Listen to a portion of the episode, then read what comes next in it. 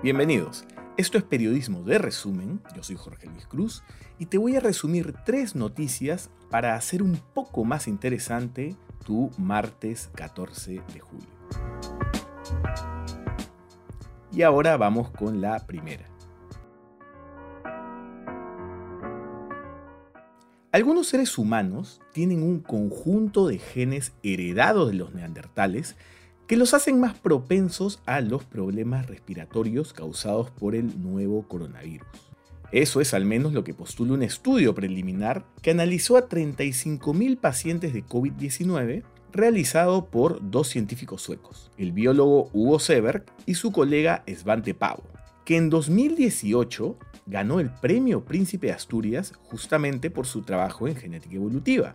Hablamos de un tipo célebre en su campo.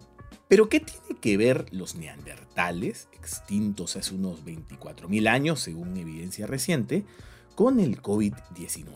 A ver, el ser humano moderno dejó África hace unos 65.000 años aproximadamente, y en su camino hacia Europa y Asia tuvo relaciones sexuales con otras especies, entre ellas los neandertales. Ahora, según los investigadores, no todos los seres humanos heredaron ese gen sospechoso neandertal. Se ha detectado en un muy bajo porcentaje entre africanos, americanos y europeos, pero estaría presente en más del 30% de la población del sur de Asia.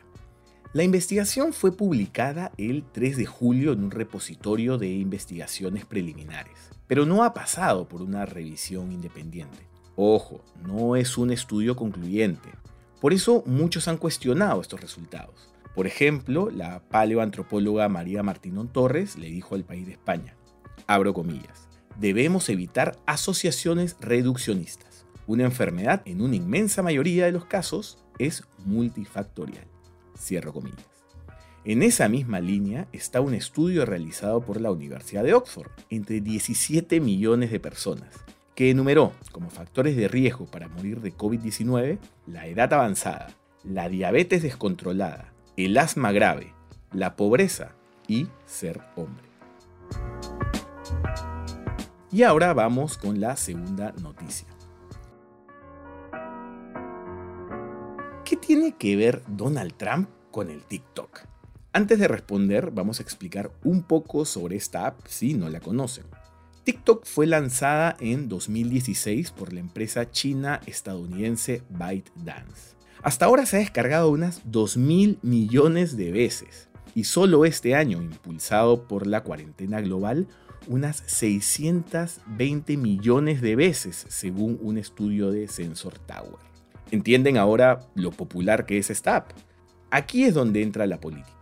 A muchos gobiernos les preocupa que China esté detrás de esta aplicación con el fin de recolectar datos de los usuarios y usarlos para cimentar su liderazgo global. A ver, valga aclarar que la recolección de datos la hacen todas las redes sociales del mundo, aunque en teoría no le entregan esa data a otros gobiernos. Bueno, India ya prohibió la descarga de TikTok y Estados Unidos evalúa hacer lo mismo. En una reciente entrevista con Fox News, el secretario de Estado estadounidense Mike Pompeo dijo que los usuarios que descargaron TikTok, abro comillas, están poniendo información privada en manos del Partido Comunista Chino. En cambio, el presidente Donald Trump dijo que el objetivo de prohibir la app es en realidad castigar a China por su lenta respuesta para combatir al coronavirus.